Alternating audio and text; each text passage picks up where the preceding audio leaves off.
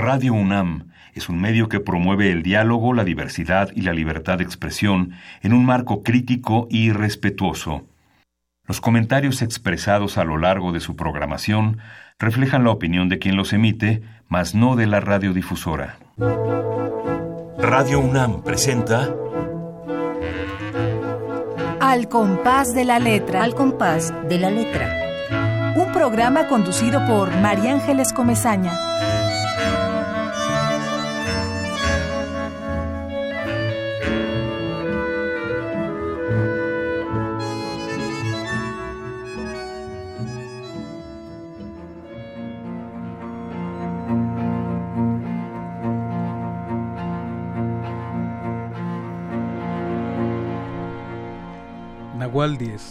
Poeta.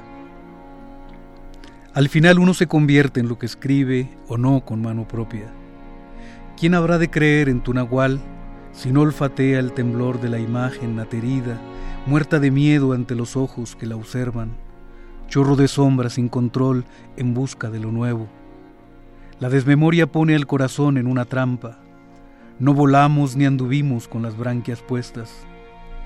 En el papel desierto, uno recuerda la forma de cazar la liebre, de hacer sandalias con piel de los reptiles, de mudar por dentro antes del alba. Levantas la tapa y ves tu propia muerte. Bulle el gusanero de letras debajo de un título y de otro. Parecen luces de neón cubiertas de ceniza. Tu máscara y tu nombre ocupan el lugar de esa persona que no llegaste a ser. Un día cualquiera la ahogaste con la almohada. Algo de ti quedó en su testamento. Acabas de nacer. Alguien te lee.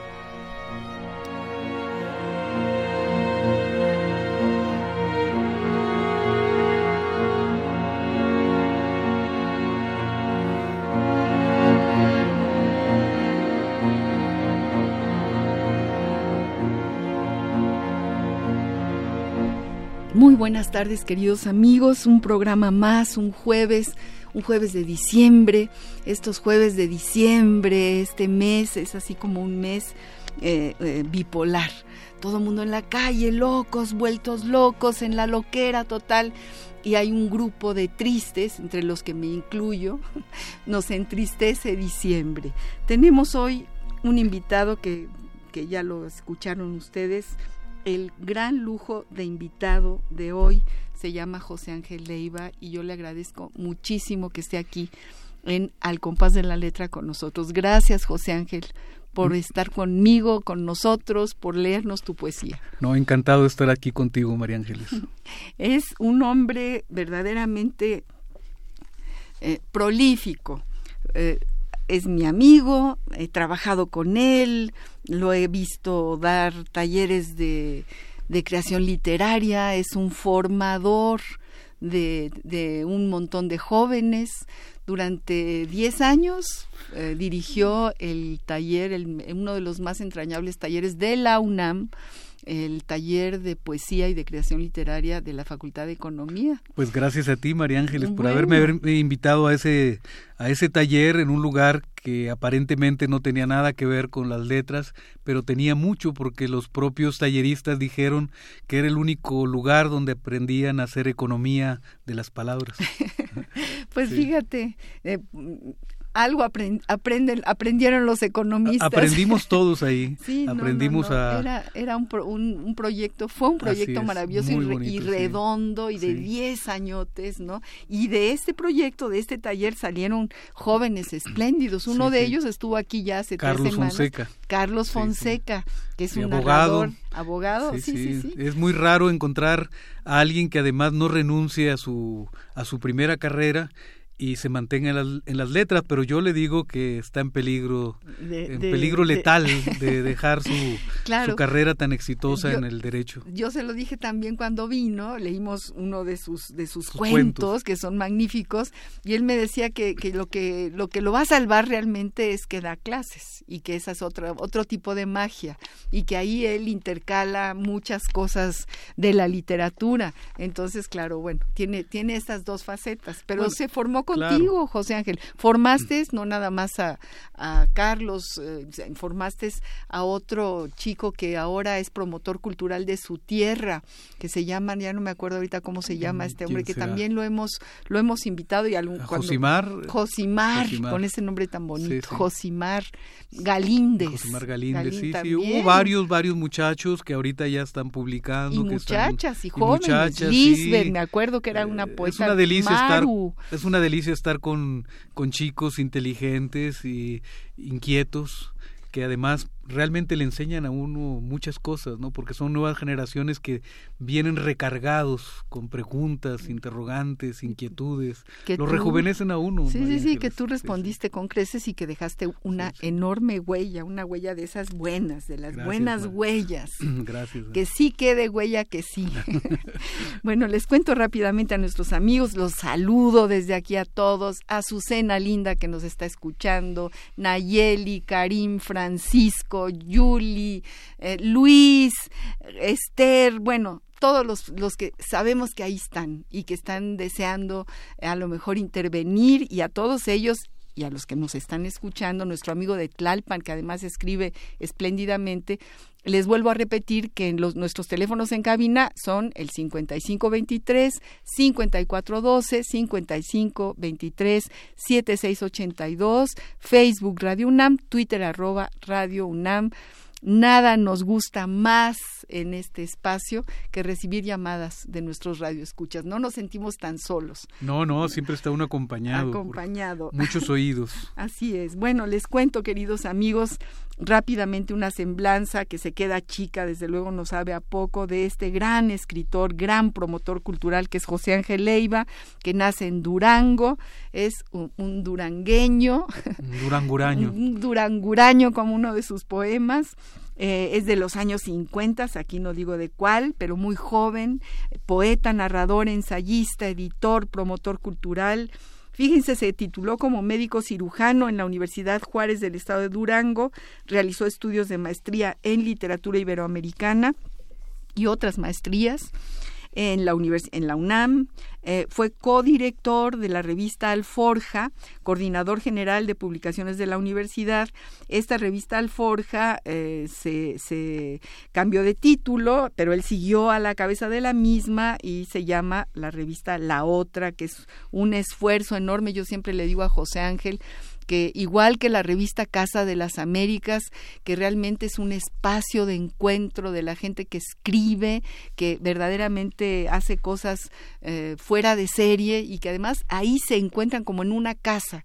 Esa es tu revista, esta revista. Sí, bueno, eh, nada más una aclaración. Sí, mm, digamos que sigue de alguna manera la andadura de Alforja, pero esta es otra revista. Es una revista con un formato distinto, con un diseño editorial distinto y también con una mirada ya eh, diferente, porque Alforja estuvo más anclada en la tradición del papel y la otra ha emigrado sobre todo al mundo cibernético. Es una hoy en día una revista electrónica que enviamos cada semana a cincuenta mil destinatarios directamente a sus bandejas de entrada, aparte de dos visitantes que hay en la página web. Que, se pueden visitar en que eh, es www.laotrarevista.com se las recomiendo ampliamente. Van ustedes a aprender y a abrir ventanas y horizontes de escritores verdaderamente. No se le escapa nada, nadie. no nada más de, de, México, sino de América Latina, de Francia, de España. Ahí, ahí confluyen toda una serie de, de ramas de, del amor a la poesía que le tiene este gran poeta. Bueno, él coordinó mucho tiempo una publicación espléndida también de la Universidad Intercontinental hacía entrevistas realmente muy interesantes sobre muy distintos temas de política, de, literatura, de, en fin, de medio ambiente, de, de, muchas, muchas cosas. Una revista memorable, que también son revistas, yo creo, José Ángel, de colección esta revista de la universidad es una ojalá y queden mm, las colecciones en las bibliotecas. Yo la tengo y es una revista de colección por su diseño y por su contenido. Sí, sí, es una revista que realmente pues dejó una marca ahí en la universidad. Desafortunadamente ya no la continuaron, pero llegó incluso a ser diez mil ejemplares que se enviaban directamente a los socios, a los alumnos, eh, a los que escribían. sí, esto le, era una estrellita eh, muy importante en, la frente de esa, universidad. Qué pena que ya no la tenga, ni modo.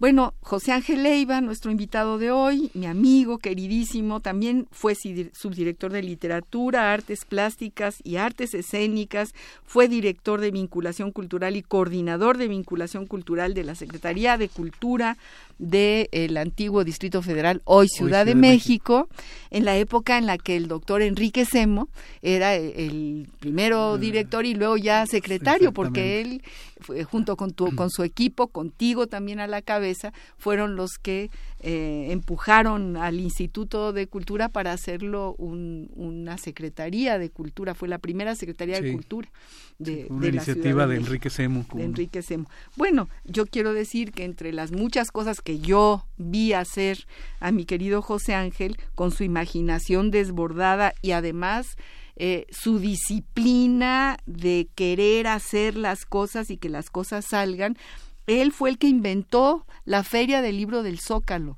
Tú me dirás que no, pero yo te diré que sí, porque yo estuve presente cuando tú propusiste en una reunión la importancia de, de poblar a ese zócalo, a ese corazón de nuestro México, de puros libros. ¿no? Fíjate que esa fue una iniciativa que hay que reconocer eh, de Andrés Manuel López Obrador que le dio la encomienda a Enrique Semo y Enrique nos dio la encomienda a nosotros para diseñar, para echar a andar una feria de libro que en principio se pensaba más bien como un mercadillo de libros, ¿no? Y que después se convirtió en lo que hoy es la, la Feria del Libro en el Zócalo, pero donde participamos pues muchos colaboradores de, de Enrique Semo y lo que sí me tocó a mí pues fue iniciar eh, y emprender una, un diseño, una propuesta para una ciudad como esta y para una plaza tan compleja como es el Zócalo, que impone pues muchos problemas que hay que resolver, ¿no? Desde la electricidad hasta la basura, hasta muchísimas cosas. Todo, Pero la yo en esto pues hay que reconocerle eh, el liderazgo a Enrique Semo, que nos permitió pues poner en práctica, como dices tú, eh, esa semilla y la imaginación y, locuras. Sí, sí, sí, con el entusiasmo, porque estas cosas solamente se hacen con el motor del entusiasmo. Y tú fuiste ese entusiasta. Recuerdo que te inventabas cosas loquísimas, como hacer de, es de la gran plancha del Zócalo, un, un pequeño pueblo con calles, ¿no? Y cada calle tenía el nombre de un escritor que, y de escritores que venían de todo el mundo, porque tú eh, fuiste el que planteaste invitar a una ciudad distinta o a un país. la idea era poner en resonancia tres ciudades, ¿no? La Ciudad de México, una ciudad del extranjero y una ciudad de, de la provincia. Y ahí pues hubo experiencias muy bonitas, como te acordarás, María Ángeles, y que es muy interesante ver cómo una ciudad tan cosmopolita como esta entra en resonancia con, con otras ciudades.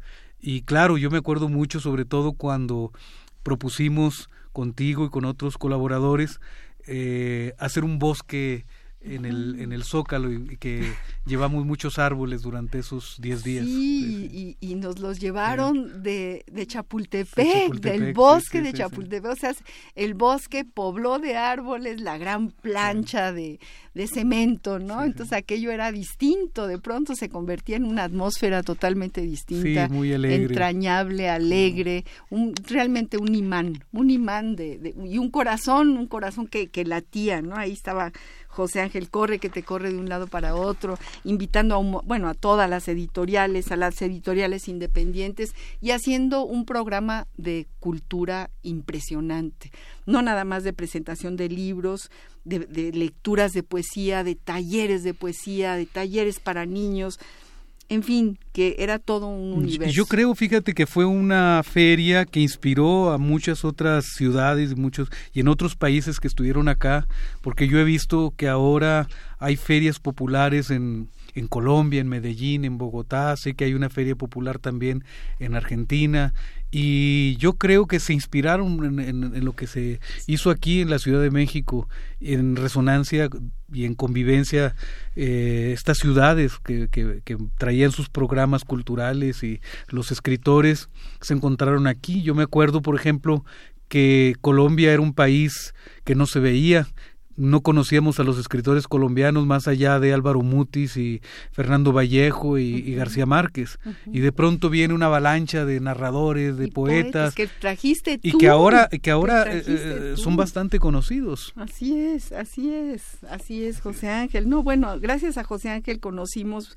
a Gamoneda, conocimos al poeta Juan Gelman, que era su gran amigo y su, su camarada mayor, su poeta mayor de José Ángel, que lo quiso tanto, se quisieron tanto, en fin, personalidades de España, eh, Luis García Monterro, que creo que también vino, un montón de gente. y que además sí se ha dado continuidad a esa semilla, que eso es muy interesante. Y no nada más en el Zócalo, sino también en las delegaciones, ¿no?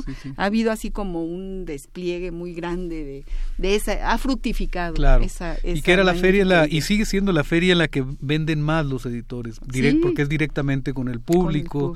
y bueno, se hacen ofertas a, muy buenos precios los libros, ¿no? por supuesto. Porque la gente no es que no quiera leer, es que no tienen a veces para comprar, libros tan caros. Entonces, de pronto ahí yo mismo compré muchos libros que realmente pues estaban a precio de saldo Totalmente. Entonces, bueno, uno los adquiría allí por montones para regalar también a los amigos. Diccionarios, que son tan caros, eran baratísimos. Sí sí. sí sí. sí, Seguimos con la semblanza rápidamente de nuestro querido poeta invitado del día de hoy, José Ángel Leiva. Él ha sido jurado de muchos concursos nacionales e internacionales de literatura y de las becas que otorga el Fondo Nacional para la Cultura y las Artes, la Fundación para las Letras Mexicanas, en muchas de sus ediciones. Y tiene una obra de él y como promotor de muchísimos poetas. Tiene una obra de él de poesía, Botellas de Sed, publicada por la Universidad Autónoma de Sinaloa. Catulo en el desierto. Destierro. De, en el, perdón, perdón, en el destierro. UNAM. Eh, el ala de tigre y reeditado en Francia, ¿no? UNAM y el ala de tigre fueron... y en la centena también se, se, reeditó. Y también se reeditó. Entre, entre sueños. Entre sueños. Eh, el espinazo del diablo, Duranguraños, Duranguraños. Eh, tiene una novela magnífica que yo eh, les recomiendo ampliamente, La noche del jabalí. Fábulas de lo efímero. Hace muchos años, ahí justo en, la Secretaría de Cultura leímos ese, esa maravilla, José Ángel. El Naranjo en Flor, que es un homenaje a, a, la familia Revueltas. Imagínense, bueno, no, nos lo acabamos este y, el tiempo corre y queremos hablar más con él y queremos escucharlo leer pero rápidamente coordinó y formó parte de los libros verso con verso eh, y, versos comunicantes que puso a platicar a unos poetas con otros. Eso solo se te ocurre a ti, José Ángel, a nadie más. Sí, aquí era retomar, fíjate, la idea de que hay muchos poetas que ejercen el periodismo y era ponerlos a entrevistar a los grandes, a los maestros, a nuestros maestros, irlos a entrevistar con el oficio del periodista y con el conocimiento del poeta. Entonces son diálogos que yo llamo entrevistas ensayo. Así, sí, sí, y que además eh, aquí lo explicas en el número tres, porque son ya, no sé si fueron cuatro, volúmenes, eh, que no es una entrevista, es una conversación, es una plática de, de, pares, entre pares, no es un poeta que le pregunta al otro. Por lo general los poetas se odian y se enojan unos y, se hablan mal unos de los otros. Y tú ahí hiciste la magia de ponerlos a platicar. A uno le dijiste que, que, que platicara sobre, que, les, que le fuera sacando, ¿no? Eh, con tirabuzón y eso fue lo que quedó en estos versos comunicantes maravillosos y eh, eh, el, el otro título Verso con verso, verso, con verso. Tiene también José Ángel Leiva libros para niños, Taga, El Papalote, libros de Godot, entre otros. Muchos de sus libros han sido traducidos al francés, al inglés, al portugués, al italiano. Cuando José Ángel Leiva va a Colombia, el aeropuerto se llena de fans. Ojalá. Hay, muchas veces sucede, ¿no? Que en otros países este, eh, brota una emoción así como una fuente. No, pero sí es un país. y eso le sucede a José. Pero sí es un país con el que tengo una relación muy especial, un país. Eh, a veces lo como les pasa a los colombianos cuando vienen a México, que no sienten que están en otro país, sino en otra parte del país. A mí me pasa mucho que cuando voy a Colombia, tengo amigos tan entrañables, tan queridos, y es un país que tiene esa parte verde que a mí me, me, fascina porque dicen que el verde de Colombia es de todos los colores. Es un verde espectacular. Es un verde, es un país verde, es un país en todos los sentidos, ¿no? Y pues es un país muy entrañable para yo, mí. Yo te agradezco tanto que me hayas acercado a, a Roca, a este poeta, Juan, Manuel, Juan Roca. Manuel Roca, que verdaderamente me conmueve y me emociona y que es un, poeta eh, a la par tuyo, ¿no? Con una, con una obra poética muy importante, yo creo, en la literatura eh, iberoamericana. Sí, yo sin duda es uno de los poetas más destacados en, y más atractivos en, en, de habla española. Bueno, con José Ángel queremos hablar mucho y se nos va el tiempo. Ya pasaron 27 minutos, odio que pase el tiempo tan rápido. José Ángel, no puede ser. Y bueno, tenemos eh, nuestra sección de siempre. Ya llevamos media hora de programa y no hemos dicho la palabra que seleccionó este poeta bastante intrincada y rara.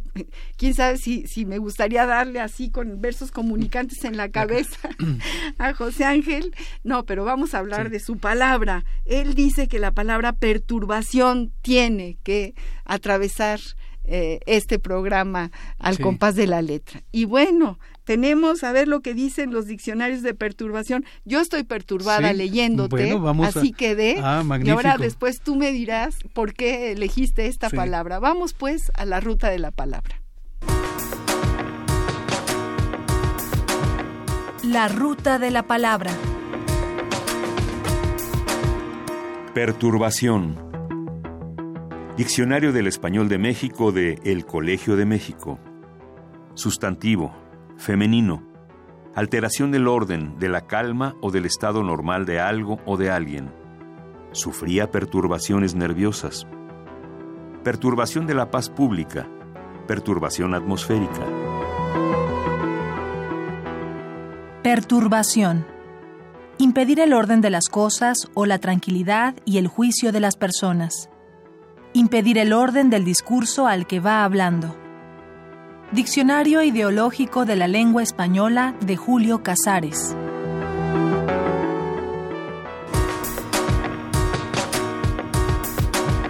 La ruta de la palabra.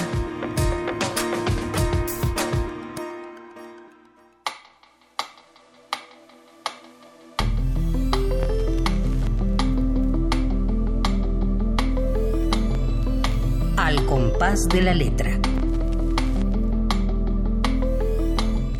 Bueno, palabra perturbación. Yo le estaba, le decía hace un ratito a Marianita, que aquí la tengo enfrente, que eso fue un torito, como Ajá. dicen. ¿Qué vamos a decir de perturbación? Pero yo me encuentro absoluta y totalmente perturbada para por leerte, Sí. porque aparte te que quiero, te quiero tanto y te declaro mi Muchas cariño gracias, siempre que te veo, José Ángel. Eres bien correspondida. Yo sé, yo sé, nada más faltaba que no. Sí.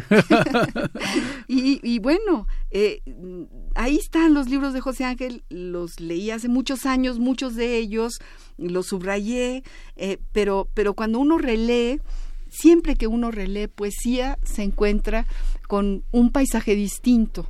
Y, y bueno, si tú ves la cantidad de papelitos y de anotaciones que les puse a este libro maravilloso que se llama Destiempo, que es ni más ni menos que la antología personal 2009-1992 y que tiene eh, más de 300 páginas, tiene 328 Sí. páginas aquí está una, una obra verdaderamente espléndida. Pero si uno lo lee, por ejemplo, El Espinazo del Diablo, que también está contenido Sí, en, sí, este, en este libro, eh, que no es tan grande, no sé por qué uno se encuentra con, con, con joyas, con joyas verdaderas. Devuélveme la piedra que te hirió la frente. Déjala regresar al impulso equívoco donde la mano torpe la lanzó para expresar que estaba libre de pecado. devuélveme la herida, en la lengua, en la saliva, y cúrame el dolor que te he causado. ¡Ay, José Ángel, ¿no? Muchas cosas que hacen eco en cada uno de nosotros. Eh, y, y, que verdaderamente ya no quiero hablar yo, quiero que leas tú y quiero también que nos hablen nuestros amigos de que están escuchando al 5523 5412 al 5523 7682 Facebook Radio UNAM Twitter arroba Radio UNAM. Aquí esperamos sus comentarios. Ya tenemos uno largo, largo, largo. Pero es de Pablo López de Tlalpan, que es ya nuestro eh, radio escucha cautivo. Un abrazote, Pablo López. No lo conocemos, pero ya lo conocemos porque mira todo lo que te escribe. El caballero de las ilusiones. En el camino me encontré al caballero con su armadura hecha de ilusiones que forjó a la luz de la luna con el fuego de su corazón. Su espada fue labrada con polvo de estrellas que ceñía en un dorado cinturón. Sus ojos de guerrero miraron. La campiña dispuestos a conquistar, miraron la campiña dispuestos a conquistar el mundo y desenvainó su espada de la que se desprendieron destellos de luz, la luz del amor, la luz de la comprensión, la luz del perdón. Sus pies calzados de esperanza llevaron a todos los rincones un aliento de vida, evocando bellos momentos de la humanidad. El mundo se rindió ante el caballero con su armadura hecha de ilusiones y su espada forjada con el polvo de las estrellas dedicado al programa y al invitado. Así ah, que muchísimas gracias. lo lleva, se llama Pablo. Muchas gracias. bueno, Pablo, tú ahora acabas de, de, mandarnos un texto para un maestro tallerista que además él dice lo que tiene que decir, no te creas que se, que se tienta el corazón, así que qué bueno que lo mandaste, qué bueno que lo mandaste.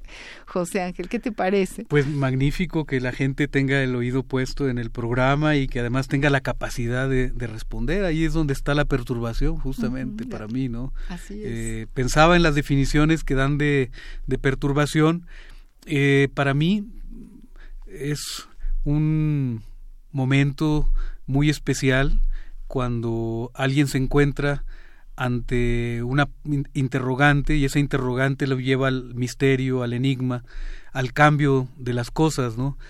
Pensaba también en que perturbación es un concepto de la física, cuando un cuerpo externo ejerce una, una acción sobre un cuerpo en reposo, ese cuerpo en reposo eh, que está suspendido por, eh, puede ser un resorte, genera una onda. Entonces, este efecto externo lo, lo, lo, saca de su estado de reposo y genera una acción, una, una onda.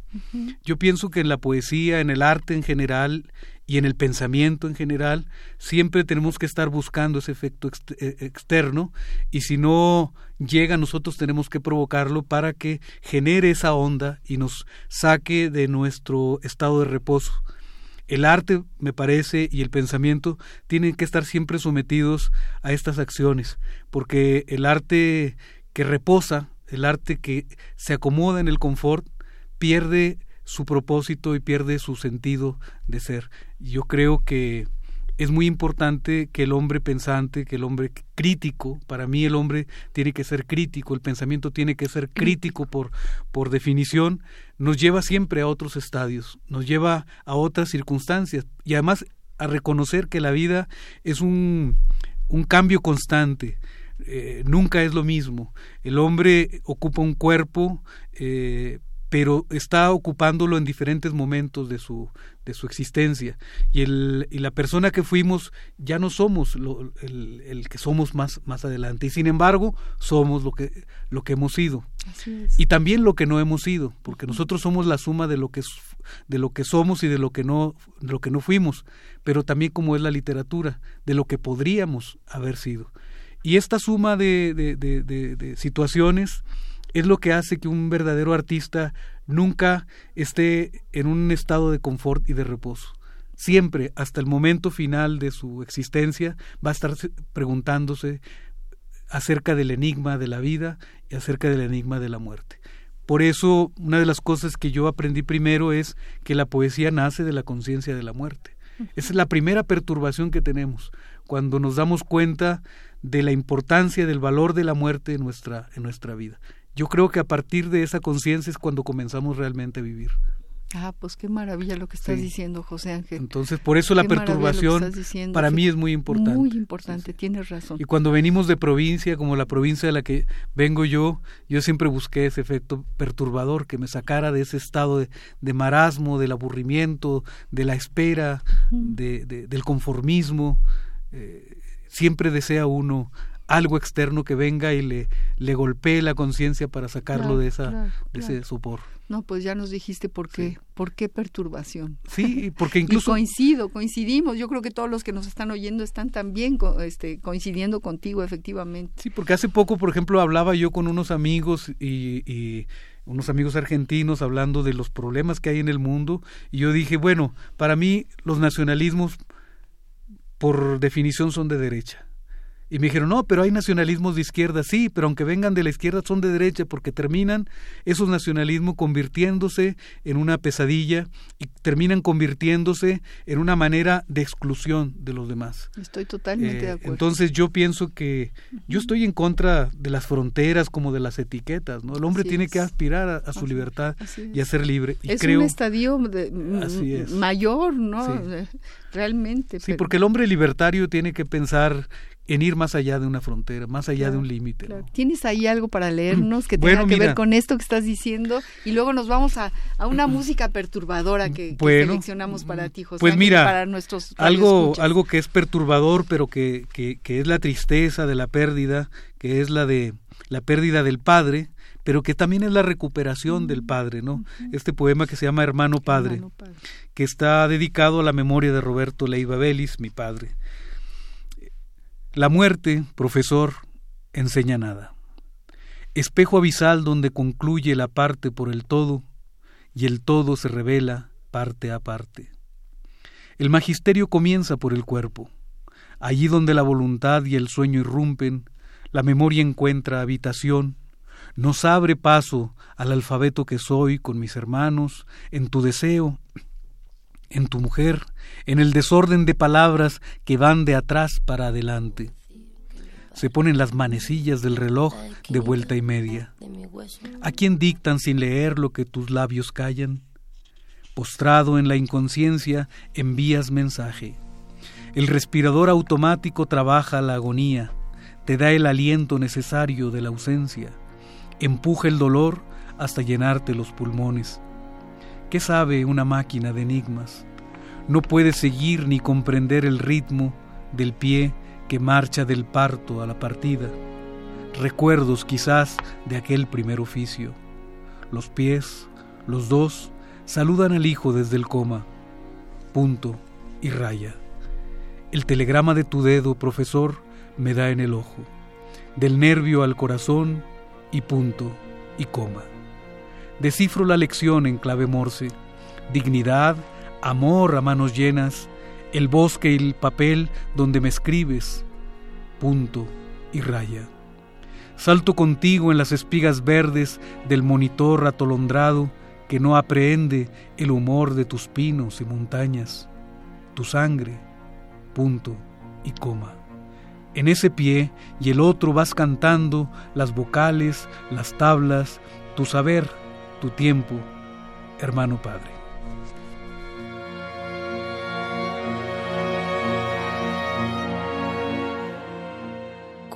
Que me parte en mil la esquinita de mi hueso? Que han caído los esquemas de mi vida, ahora que todo era perfecto.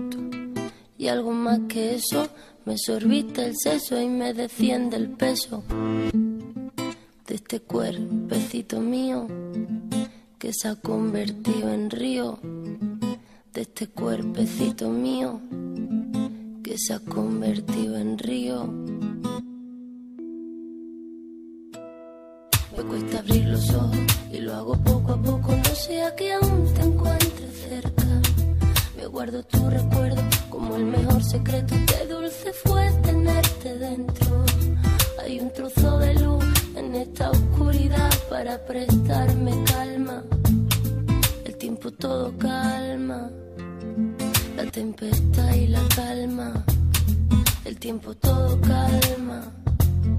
La tempestad y la calma. Siempre me quedará la voz suave del mar. Volver a respirar la lluvia que caerá sobre este cuerpo y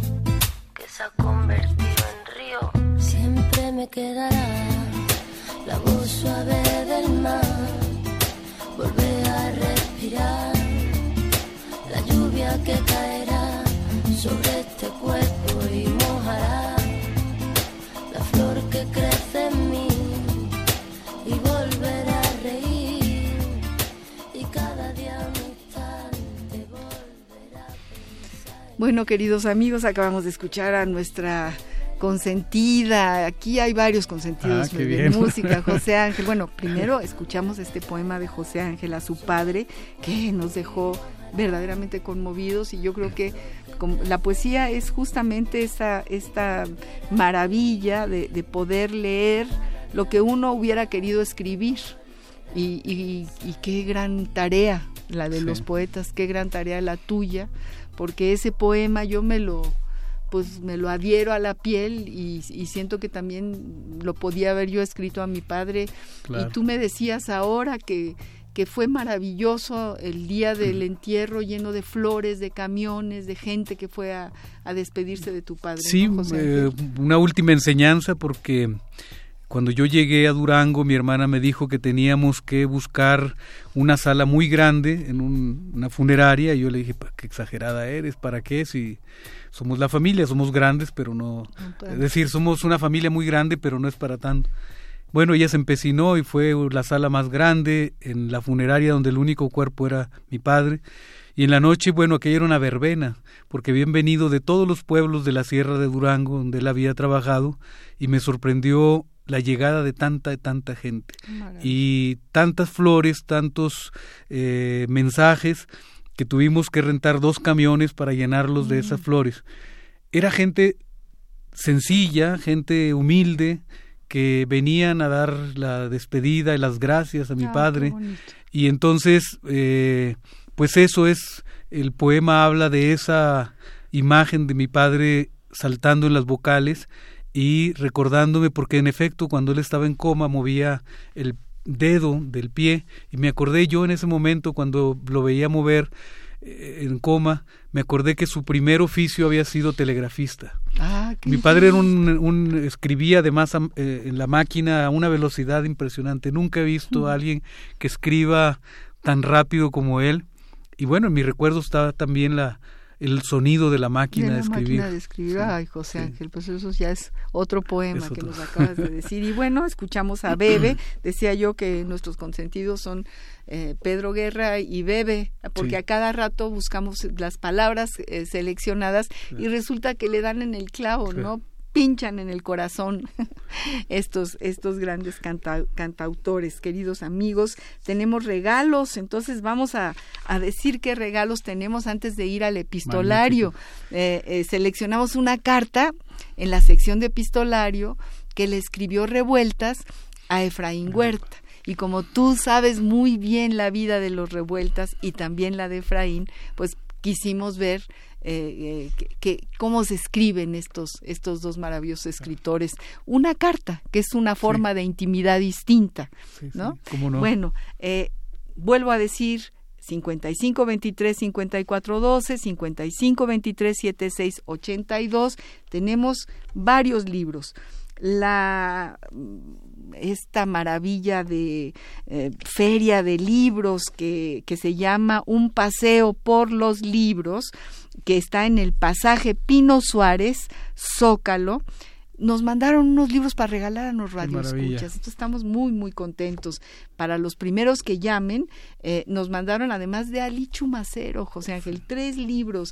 Pasa el desconocido, Ali Chumacero, que conociste muchísimo, Que, que, estuviste muy cerca de él. sí, le hice la última entrevista antes de morir él, yo le hice la última entrevista donde nunca perdió el humor, un hombre con una vitalidad y un carácter extraordinario, un gusto y un amor por la vida y la alegría sobre todo. Bueno, pues a todos aquellos que nos llamen o que nos manden un Facebook Radio UNAM, Twitter Radio UNAM y que quieran eh, alguno de estos libros, aquí están para regalo. Y también José Ángel nos trajo un, una delicia, una reliquia. Él hizo una, una eh, selección de, de libros junto con esta hija de Ashar, que se llamó Poesía en el Andén. Invento tuyo, José, porque tú te, no sé de dónde te salen, yo creo que te duermes y te despiertas con todas las ideas y luego las llevas a cabo. Y bueno, esta es una colección, Poesía en el Andén, ojalá y la encuentren. Sí, yo creo que la encuentran todavía en un metro de libros. Hasta en, un metro de libros, que también ella es la que lo, lo coordina, ¿no? Bueno, pues José Ángel coordinó la publicación de este libro que nos trajo a regalar Besos, Besos, Besos, José Ángel Leiva, compilador, y son varios, Rogelio Echeverría, Claribel Alegría, ese beso de ayer, me abrió la puerta y todos los recuerdos que yo creí fantasmas se levantaron tercos a morderme. Bueno, entre muchos poetas. Entre muchos besos. Entre muchos poetas que, que, se besaron y que siguen besando y que nos mandan besos en este libro. Besos y versos. Exactamente, nuestros cuatro regalos. Vuelvo a decir el número telefónico 5523 5412 5523 7682 no nada más para que les regalen libros, sino para que le pregunten a este poeta que no todos los días hay un poeta como José Ángel Leiva aquí en el micrófono. Así que, por favor, queridos amigos, llámenos. Muchas gracias a Paseo a un paseo por los libros, por esta maravilla y además los invitamos 14, 15 y 16 de diciembre va a estar esta feria con libros también muy baratos y que vale mucho la pena darse una vuelta por ahí. Bueno, pues ahora como bien decía nuestro productor José Ángel, vamos a, epistolario para que hablemos de cartas, para que tú nos cuentes a quién le escribías, quién te escribió, guardas cartas, eh, vas al cartero, pegas los timbres, pegas el sobre, etcétera, etcétera. Vamos pues a nuestro epistolario, domicilio conocido. Epistolario, domicilio conocido. Domicilio conocido. Carta de José Revueltas a su entrañable amigo Efraín Huerta. Junio 4 de 1938. Mérida, Yucatán. Efraín Huerta, Plaza de Santiago 11, México DF. Querido Efraín, he leído tu respuesta en el Nacional del día 25. Muy bien. Está mejor, naturalmente, que las orquídeas y los tranvías de Clemente hay que decírselo a él mismo. Todos lo consideramos de mucho talento, pero es inconcebible perder el tiempo hoy, aunque yo no tengo derecho a hablar, después de que por mi parte lo pierdo tanto. La referencia a mí en el artículo es completamente innecesaria. Tú sabes bien que entre nosotros hay ya un lenguaje convenido que no necesita de alusiones objetivas. Hablando de otras cosas, ¿de qué es posible hablar? Te diré, bueno, pues ¿qué te diré? Nada, trabajo y estudio. Hice dos artículos para el Diario del Sureste, que quién sabe si publique su ilustre director. un personaje ya bastante entrado en años, creo que condiscípulo del viejecito Urbina. Enemigo acérrimo de los modernos, hazme el favor. Quizá lo conozcas. Lara y Lara, parece un toque de corneta. Uno de estos artículos es sobre Earl Browder y su discurso en la décima convención del Partido Comunista Americano. Cada vez pienso más en este discurso. No, no puede ser un accidente que el movimiento comunista mundial vuelva los ojos a la tradición de cada pueblo. Vuelva los ojos en Estados Unidos a Lincoln y Jefferson. En Francia a Robespierre y Marat y toda la inmensa, colosal cultura francesa. En México, en México, todavía no hemos sabido volver a las tradiciones realmente mexicanas. Tenemos ahí en nuestras vidas de hoy, en nuestra sangre, en nuestra actividad, en nuestros discursos, en nuestras palabras dichas o escritas, una voz tremenda, toda una voz de siglos que nos dicta mejor que la circunstancial y objetiva sujeción a una táctica. Saludos a todo mundo, a Octavio Paz, a Quintero Álvarez, a R y R11 y Palomilla. Aunque no la conozco sino superficialmente, saludos a Mirella. Au revoir. Red. Efraín Huerta y José Revueltas. Crónica de una amistad literaria. 1937-1938. Publicada en Literatura Mexicana, revista semestral del Centro de Estudios Literarios, UNAM. Volumen 27, número 1, 2016.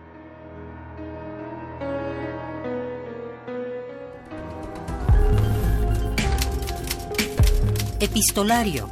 Domicilio conocido. Domicilio conocido.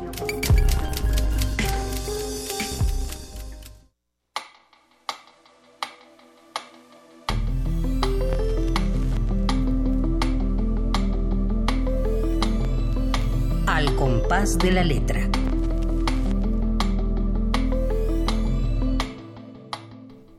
Bueno, es, es como un rescate de una memoria o de un instante. Yo me, me imagino a Revueltas escribiéndole a Efraín Huerta, ¿no?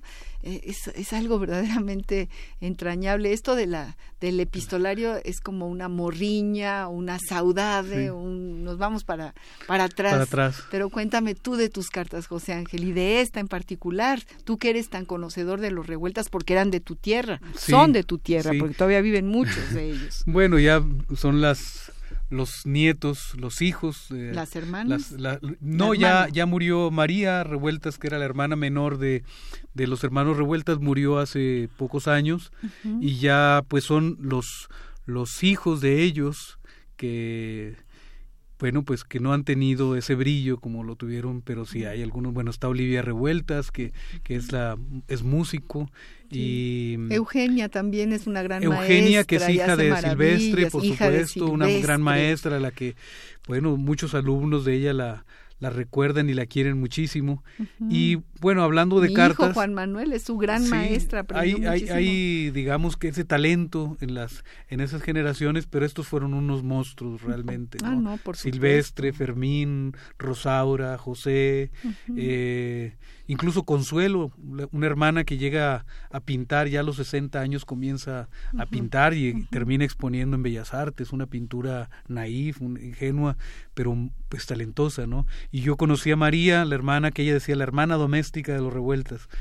Pero era de una inteligencia que yo le decía a María, si tú eres la hermana doméstica, ¿cómo, ¿Cómo serán, serán los otros, otros? no?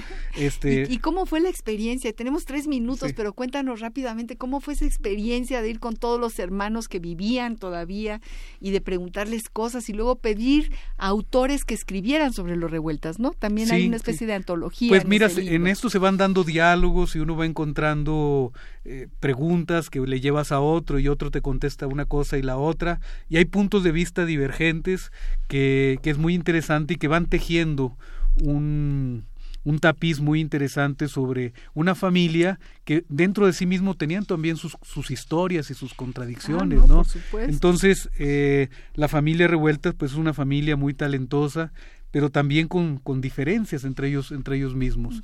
Y yo creo que una familia pues de una gran nobleza sobre todo, ¿no? Este Octavio Paz definió a tanto a Silvestre como a José, hombres piadosos, hombres compasivos. Y yo creo que sí, que es una familia con un ángel creativo, pero también con un ángel de nobleza. Y bueno, pues así me fui, como todo periodista, pues fui encontrando las pistas que me fueron llevando. Pero no nada más como periodista, sino como paisano, porque yo creo que tú rescatas ahí de la tierra de Durango algo que es muy tuyo, José Ángel. Sí. No, no, es, eh, eh, esa, digamos, eh, saga de grandes personajes que hay en tu tierra, de grandes pintores, de, de esta familia que es verdaderamente extraordinaria. Es una cosa curiosa porque es un imaginario lo que hay sobre todo, es una entidad muy apartada, está en el norte de México, pero está al mismo tiempo como en una dimensión apartada, desconocida, donde llegan pocas cosas, está lejos llena de, todo. Alacranes, llena de minas, ¿no? da la sensación de que está lejos de todo, ¿no? y todos estos personajes, desde Guadalupe Victoria, Pancho Villa. Y científicos, Antonio Peña, que es neurofisiólogo, que si nos oye alguna vez le mandamos un abrazo, y tanta gente. Mucha gente, pero Eugenia lo que tienen es que todos se fueron. Mi gran todos, todos se fueron de Durango a hacer cosas, son muy pocos realmente los casos de, de artistas que se quedaron ahí pero todos pues tienen que ver con la cuna, pero no con la escuela. Claro, bueno, pues sí, eso es cierto, pero bueno, eh, en cuanto llegaron a la escuela, eh, tenemos un minuto, un minuto y yo quiero Primero que nada agradecerte a ti, José Ángel querido, que estés aquí con nosotros y que y, tienes que regresar porque es una mina, es una riqueza enorme para este programa tenerte a ti. Tenemos tantas cosas de qué hablar que se nos han que no que no hemos podido por el tiempo, ¿no? Que se han quedado en el tintero. A ti millones de Pero quería decir una cosa con respecto a la correspondencia, nada más pensar que hubo una carta de Pablo Neruda pidiendo la liberación de José Revueltas dirigida a Díaz Ordaz y donde da toda una argumentación de por qué un hombre que lucha por la libertad no puede ser enjaulado.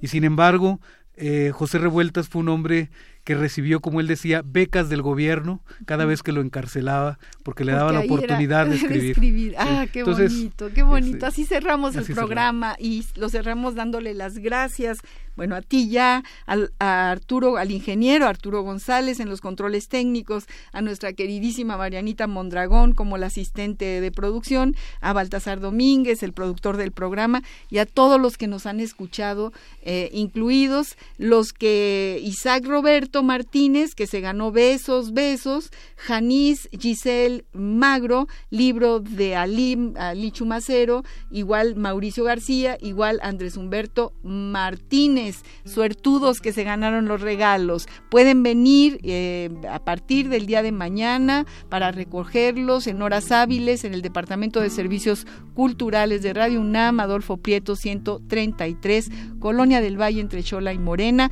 cerca del Metrobús Amores. Gracias a los radioescuchas. Gracias José Ángel, gracias, a, Radio UNAM que nos permite este espacio para la poesía, para los poetas, para la creación literaria. Hasta el próximo jueves. Buenas noches.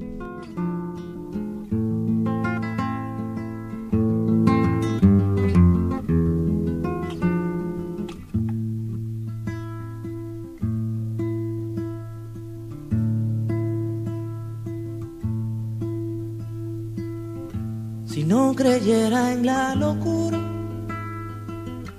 de la garganta del sinsonte. Si no creyera que en el monte se esconde el trino y la pavura. Si no creyera en la balanza, en la razón del equilibrio. Si no creyera en el delirio, si no creyera en la esperanza Radio UNAM presentó Al compás de la letra. Al compás de la letra. Un programa conducido por María Ángeles Comezaña.